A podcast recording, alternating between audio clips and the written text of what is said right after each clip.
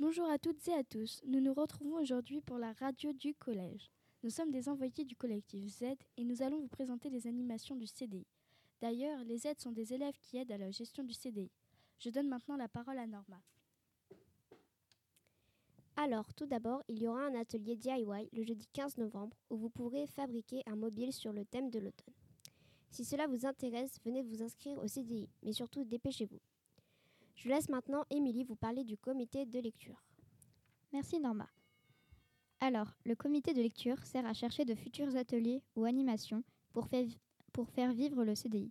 Il se réunira d'ailleurs le 22 novembre et le 6 décembre pour la deuxième et la troisième fois. Je souhaite aussi préciser que ces deux réunions serviront à voter le logo et le nom du comité de lecture et nous commencerons aussi à préparer des actions lecture pour Noël.